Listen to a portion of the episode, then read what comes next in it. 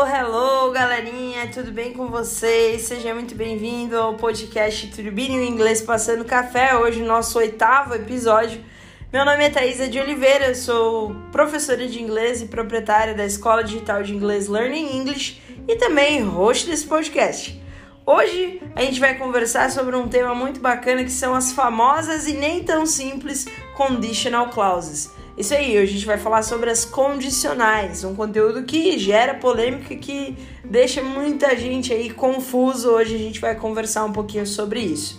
Bom, galera, antes de mais nada, eu gostaria de pedir, se porventura você estiver escutando esse podcast por outro aplicativo que não seja o aplicativo da Aurelo, eu peço que você pare agora e, e baixe a Aurelo lá por, e nos escute através da Aurelo, porque a gente recebe um pequeno incentivo aí de centavinhos, mas que já é alguma coisa, né? Então, se você puder nos escutar por lá, é uma ajuda que você tá dando aí pro nosso canal, para o nosso conteúdo, enfim, para nossa escola também. Então, por favor, se puder, nos escute pela Aurelo.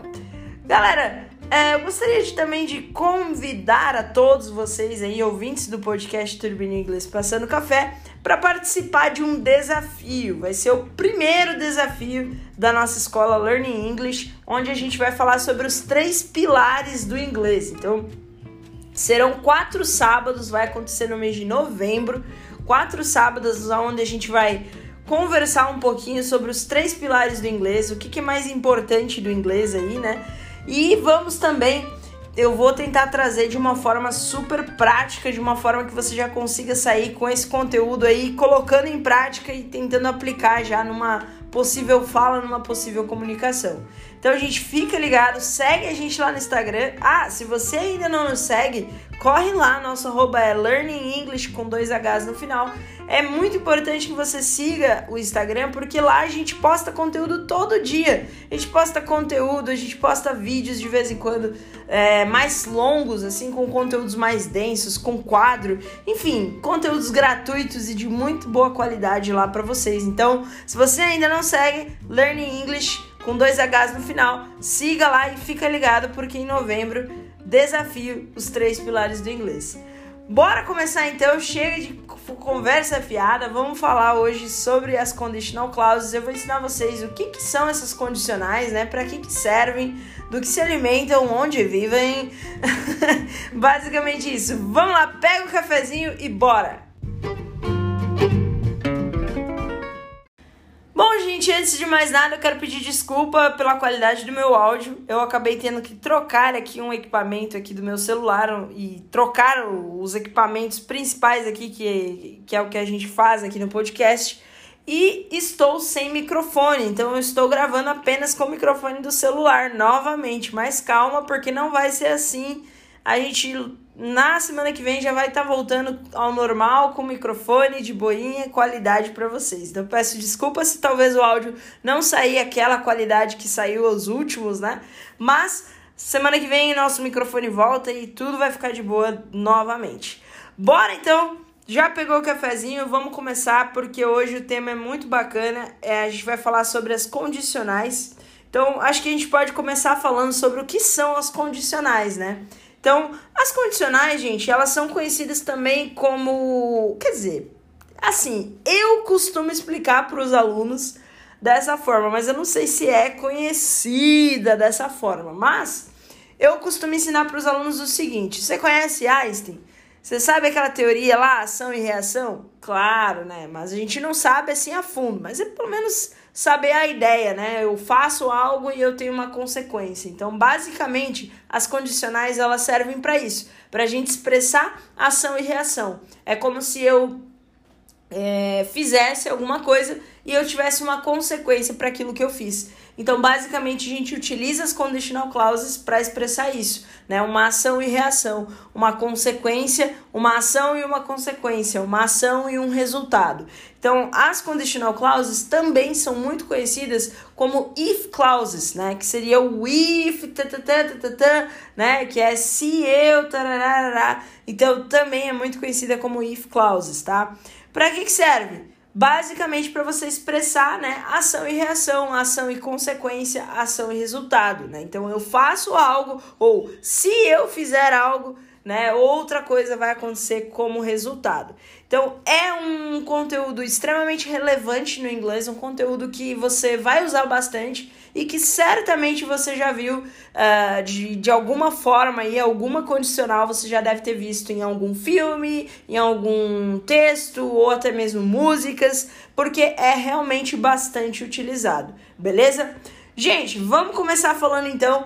A gente tem algumas condicionais, a gente tem quatro condicionais, tá? E a gente chama essas condicionais pelos seguintes nomes: é, condicional zero, então zero conditional, condicional primeira condicional, que seria a first conditional, segunda condicional, second conditional e terceira condicional, third conditional. Então a gente tem no total aí quatro condicionais que a gente utiliza tá, no inglês. Então a gente vai passar hoje, o episódio vai ser bem didático, bem conteúdo mesmo de inglês. Eu vou passar aqui para vocês como funciona cada uma dessas condicionais, para que, que a gente usa, para que, que serve e tudo mais. E aí depois a gente uh, vai também fazer alguns exemplos, né? E no final algumas dicas de como você pode praticar né, essas condicionais aí no seu dia a dia. Então, bora lá. A gente tem aí, em primeiro lugar, a zero conditional, que é a condição, as, a condicional zero, digamos assim. Para que, serve a condicional zero? É bem simples de entender, galera. Eu utilizo a condicional zero quando eu tenho uma ação e automaticamente eu tenho resultado para essa ação. Exemplo: If I click on the red button now, the call turns off. Ou seja, o que, que eu falei aqui? Se eu clicar no botão vermelho agora, aqui, estou gravando o podcast, a ligação cai. Então, assim, esse é um exemplo de condicional zero, ou seja, é quando eu faço uma ação e no mesmo momento que eu fiz aquela ação, eu vou ter aquele resultado. Então, no meu caso aqui, se eu apertar agora o botão vermelho, a ligação cai. Então é algo automático, é presente. Eu fiz a ação, eu tenho o resultado. Então, quando eu quiser expressar algo desse gênero, né? Ah, eu fiz alguma coisa e se eu faço isso, eu recebo aquilo, né? Se eu planto azeitona, é, eu recebo azeitona. Então, basicamente nesse sentido, a gente utiliza a zero conditional. Qual é a estrutura geral da zero conditional, galera? É bem simples. Eu tenho presente na condição, né, na, na ação, e presente no meu resultado. Então, basicamente, a estrutura das conditionals, elas têm, todas elas vai ter o if, né, que é o se, né, que é justamente a ideia de se eu fizer tal coisa, eu terei outra coisa, eu terei tal resultado. Então, esse if sempre vai estar presente na estrutura. E depois do if, a gente também vai ter o quê? Um, presente, né? Então, na zero conditional, eu vou usar if mais presente né? E aí eu vou ter o meu resultado, né, igual a de novo uma ação no presente. Nesse caso aqui, olha como é que eu montei o meu exemplo. If I click on the red button, então if, né? E aí eu usei presente simples. I click on the red button, né? Então se eu clicar no botão vermelho, né? Now, agora, the call turns off, né? A ligação cai, a ligação desliga. Então, basicamente, eu tenho presente na ação e presente no resultado, beleza? Então, zero conditional eu utilizo quando eu quiser expressar uh, uma ação que eu vou ter um resultado no exato momento que eu cometer essa ação, beleza? Segunda condicional ou second conditional. A segunda condicional, ela não. É, segunda não, desculpa, tô viajando, né? Eu falei da zero, agora a gente vai para a primeira, né? Então a first conditional. A first conditional ela é um pouquinho diferente, ela é um pouquinho mais é, elaborada. Por quê? A gente utiliza a primeira condicional quando a gente quer expressar alguma coisa que a gente faz hoje, mas que a gente só vai obter o resultado dessa ação no futuro, tá? Por exemplo, se eu falar assim, uh, I will uh, be sick, I will be sick if I uh, don't eat healthy food. Então, eu vou ficar doente, né, se eu não comer comida saudável. Então, basicamente, isso é uma first conditional, é uma situação em que Eu vou, vou fazer a minha ação. Qual seria a minha ação? Comer comida saudável. Se eu não comer comida saudável, no futuro, bem provavelmente, eu vou desenvolver um problema de saúde e vou ficar doente. Então, entendem aqui, ó, eu tenho uma ação agora, mas o meu resultado para essa ação ele só vai vir no futuro, né? Por exemplo, if I if I earn more money, I will travel a lot. Ou seja, se eu ganhar mais dinheiro, eu vou viajar uh, bastante. Então, quer dizer, é algo que se eu ganhar hoje, eu não vou viajar hoje, eu vou viajar bastante, mas eu vou no futuro, né? Então, a primeira condicional é nesses casos, quando a gente tem uma ação no presente, mas a minha, o meu resultado vai vir só no futuro, beleza? Estruturação da first conditional é bem simples. Eu tenho presente simples, simple present, né? Tenho if, simple present e future, né? Com will aí que vai ser para uh, o meu resultado, beleza? Bem simples aí, galera. Vamos agora para a second conditional, ou segunda condicional, né? O que seria a segunda condicional, então? Basicamente, a segunda condicional, galera, a gente utiliza para falar de coisas imaginárias, tá?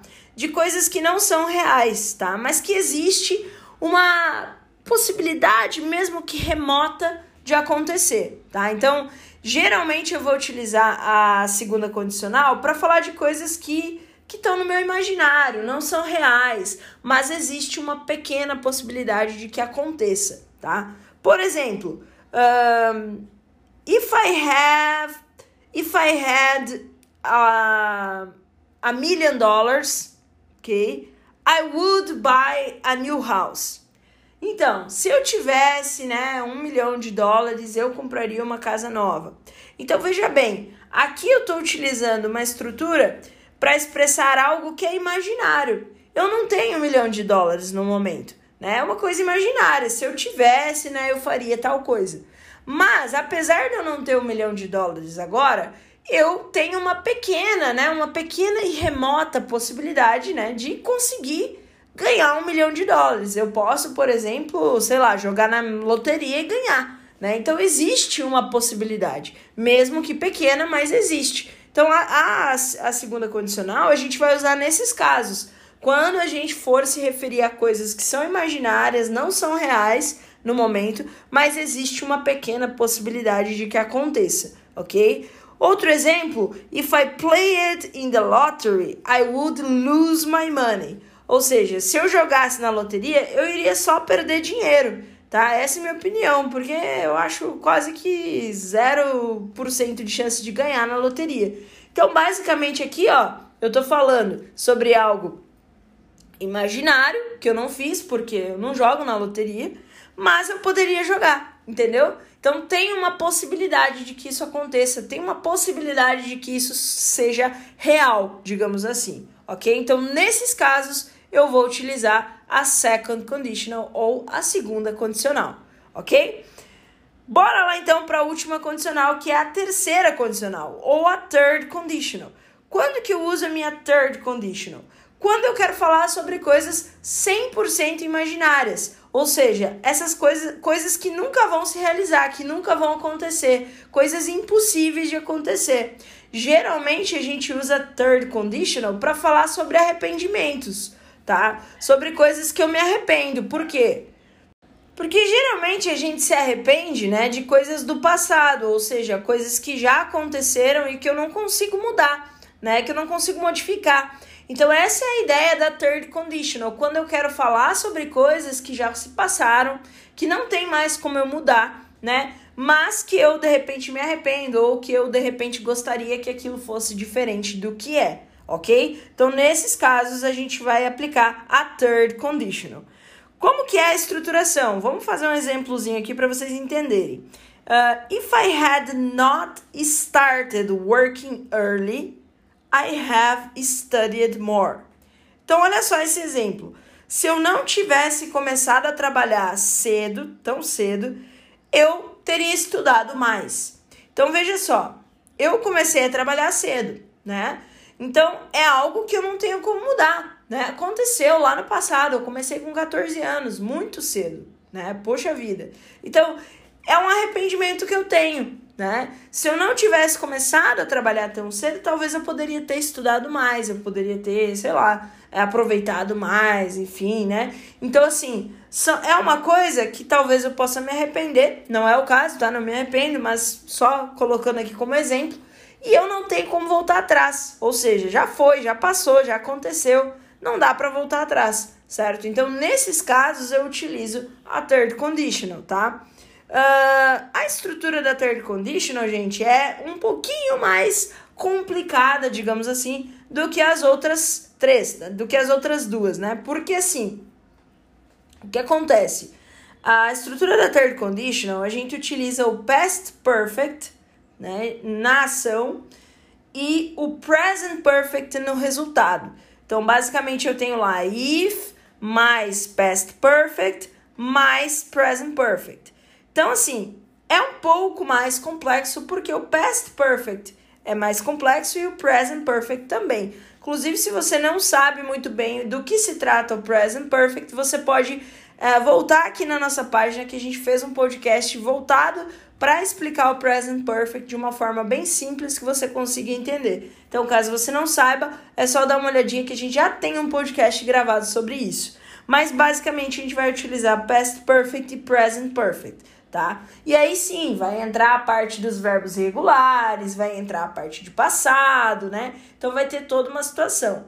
Na terceira condicional, a gente sempre vai utilizar o had, né? Por quê? Porque o had é a marca do past perfect. Então ele vai estar tá sempre ali, ok? Gente, uma coisa que é importante a gente falar também sobre as condicionais é que a ordem, tá, dos fatores não altera o resultado, como diriam os matemáticos, né? Então, basicamente, eu posso tanto falar a minha ação primeiro e o meu resultado depois, como eu também posso falar o meu resultado primeiro e a minha ação depois, sem problema nenhum, tá, galera? Então, não tem problema se a gente inverter a ordem aí. Então, eu posso começar falando if e a minha ação e depois o meu resultado, ou eu também posso começar falando o resultado e depois falar uh, o meu if com a ação que eu tô fazendo, tá? Então, basicamente, essa é a ideia tá, das condicionais. Espero que você tenha entendido um pouquinho aí, pelo menos, do que é e tenha tido pelo menos alguma ideia disso. E eu quero agora, no final, deixar alguns, um, algumas formas que você tem de estudar essas condicionais, de praticar, né? Então, Primeira delas, galera, é primeiro tentar memorizar, né, essa estrutura base ali. Não tentar memorizar verbo nem nada, mas assim, tentar memorizar onde eu uso, tá? Tentar memorizar assim, ah, a condicional zero eu vou usar para coisas que eu faço agora e eu tenho resultado agora. Né? A primeira eu vou usar para coisas que eu faço agora, mas eu só vou colher o fruto no futuro. Né? Então, tentar assimilar aí a ideia de cada uma delas, a característica de cada uma delas, porque assim você vai saber também aonde aplicar, tá? Uma outra dica também que é bem interessante para praticar as condicionais é tentar praticar com coisas do teu dia a dia e da tua vida. Então tenta fazer exercícios mentais, exercícios escritos também, se você puder, né? Mas tentando visualizar é, situações reais do teu cotidiano e da tua vida que vai ajudar muito você a memorizar essas estruturas, beleza? Gente, espero que vocês tenham gostado. Esse foi o nosso oitavo episódio aqui do podcast Turbina Inglês Passando Café, né? Falando um pouquinho sobre as condicionais. Então, é, basicamente isso não é um conteúdo difícil, é um conteúdo bacana e que se usa aí direto no inglês. Começa a prestar atenção nas séries que você assiste, nos filmes, nos textos que você lê, que você com certeza vai conseguir encontrar um pouquinho de condicionais aí hum, nesses textos, nessas séries e nesses filmes. Beleza, galera?